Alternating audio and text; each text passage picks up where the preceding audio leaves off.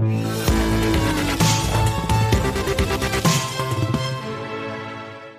déficit commercial se creuse davantage depuis la crise du Covid. Bonjour Franck.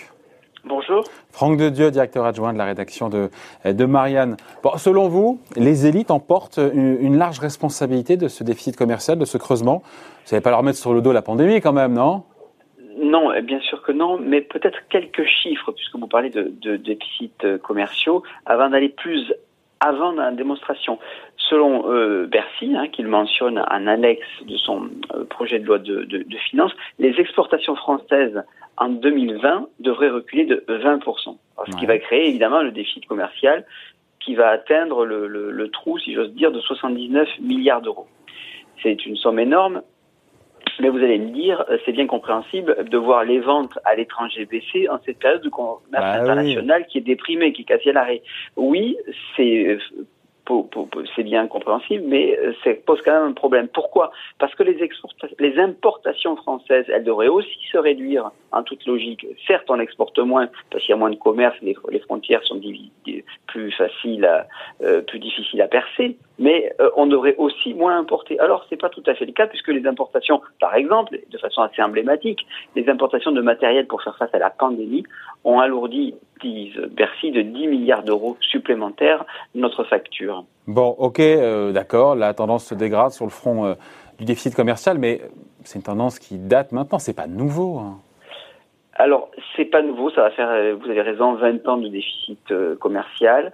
Euh, ce qui est inquiétant, c'est que euh, la France va subir plus fortement le choc économique que les autres pays, en particulier que l'Allemagne. On l'a largement dit ici sur ce plateau. mais c'est assez inquiétant. Pourquoi? Parce que historiquement, la France, elle a toujours semblé être un peu à l'écart de ces crises commerciales majeures dans les années 30, euh, on l'appelait même l'îlot de prospérité parce qu'elle était euh, euh, effectivement, elle a réussi à passer entre les gouttes de la Grande Dépression quelques quelques quelques mois, quelques années après. Bien sûr, elle a connu un, un, choc euh, très fort, bien entendu, mais elle a été traditionnellement moins ouverte commercialement que les autres pays. Et donc, elle était presque un petit peu immunisée. En 2008 et 2009, j'ai envie de vous dire, rebelote, David. La chute de Lehman Brothers fait des dégâts en France, mais moins qu'ailleurs. Compte tenu par, pas, toujours pareil de cette euh, moindre exposition aux aléas du commerce international, mais aussi de ces amortisseurs sociaux. Or là, pour la première fois, ce qui est étrange, c'est que c'est différent. Alors pourquoi Pourquoi, pourquoi c'est différent aujourd'hui avec le Covid? Alors, je, crois, et c'est en ce sens que je, reviens à cette idée des élites, c'est que euh, cette fois, c'est lié à notre spécialisation et à une certaine zèle néolibérale des élites françaises qui ont, conçu dans les années 90 ce modèle. Les Français ont voulu construire des mastodontes, des leaders mondiaux. Il fallait additionner les chiffres d'affaires. À chaque fois qu'il y a une fusion, on dit regardez, on est leader mondial, on additionne les chiffres d'affaires, c'est formidable. Et c'est formidable pourquoi? Il se trouve qu'en fait, les chiffres d'affaires qu'on additionne, les OPA que l'on fait ici ou là, elles vont peut-être grossir le périmètre de ces grandes sociétés du CAC, mais elles embauchent, elles, elles créent pas plus de richesse pour nous, pas du tout. On voulait être les premiers, et donc on est allé planter, euh, je dirais, euh, notre drapeau fièrement dans le monde entier en négligeant notre propre territoire.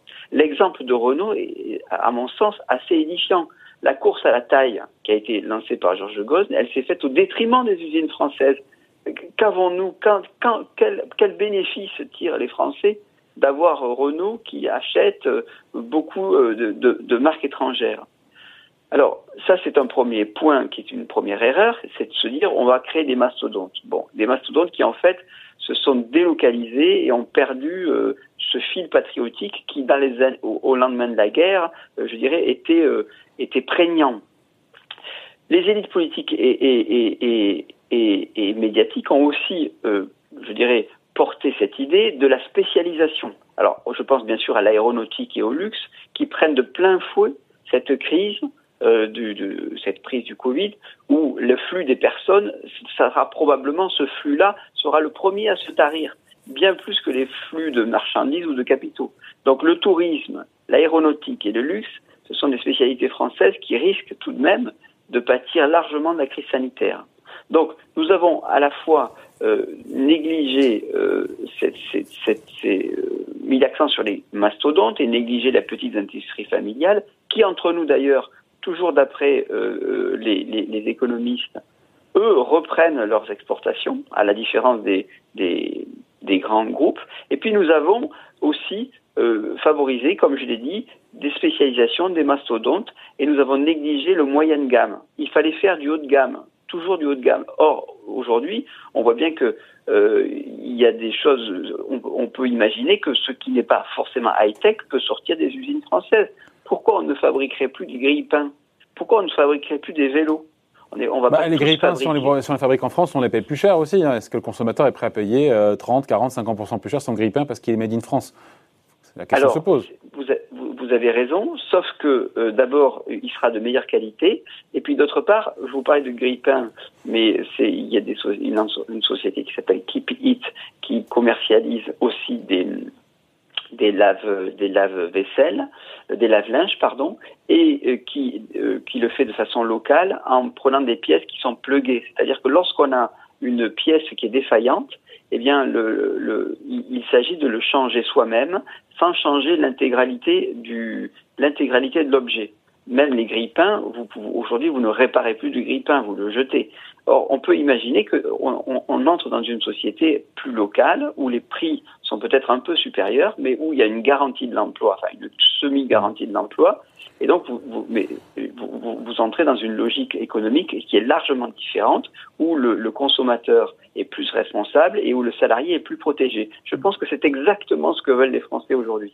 Donc la conclusion, la conclusion de ce qu'on dit là, c'est que parce qu'elles n'ont pas bon dos, les élites, là, c'est quand on prend, on prend Carlos Ghosn, c'est le choix d'un un chef d'entreprise. Après, il y a la question des contre-pouvoirs chez Renault, mais vous avez, vous avez le rapport avec les élites?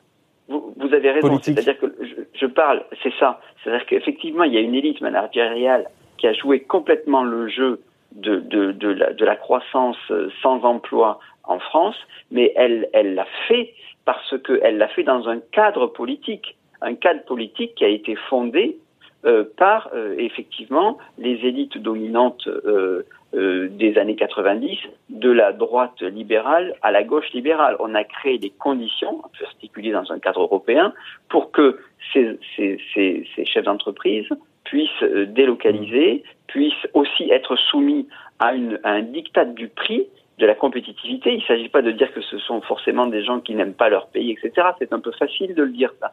Ils ont, ils sont dans un cadre où ils sont soumis aux quatre vents de la concurrence et ils doivent avoir des logiques de compétitivité prix qui sont extrêmement fortes. On a créé ce cadre-là. Donc effectivement, vous avez raison. Il y a une sorte de, de, de responsabilité en amont, je dirais originelle, des élus euh, du, des cadres politiques de droite comme de gauche qui dans les années 90 ont cru à cette, à cette logique, à ce Yalta économique où on ferait que du haut de gamme et on ferait pas des masques et on ferait pas des, du gel hydroalcoolique. Mais voilà aujourd'hui ce qui se passe et c'est valable pour les masques. Ça se, ça se, la question se pose avec une acuité particulière aujourd'hui en pleine crise euh, pandémique, mais ça se pose aussi pour d'autres objets du quotidien qui ont été complètement négligés et, et, et, effectivement, tout n'est pas de la faute euh, managériale, euh, bien sûr. Euh, ils sont dans un cadre qui n'est pas, qui, qui, les pousse à faire du, du, du cost killing.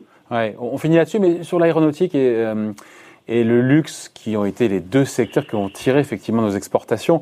Le Covid, c'est la faute à pas de chance. Est-ce que voilà, les élites, le lien avec les élites, voilà, j'ai du mal à, à vous suivre là-dessus.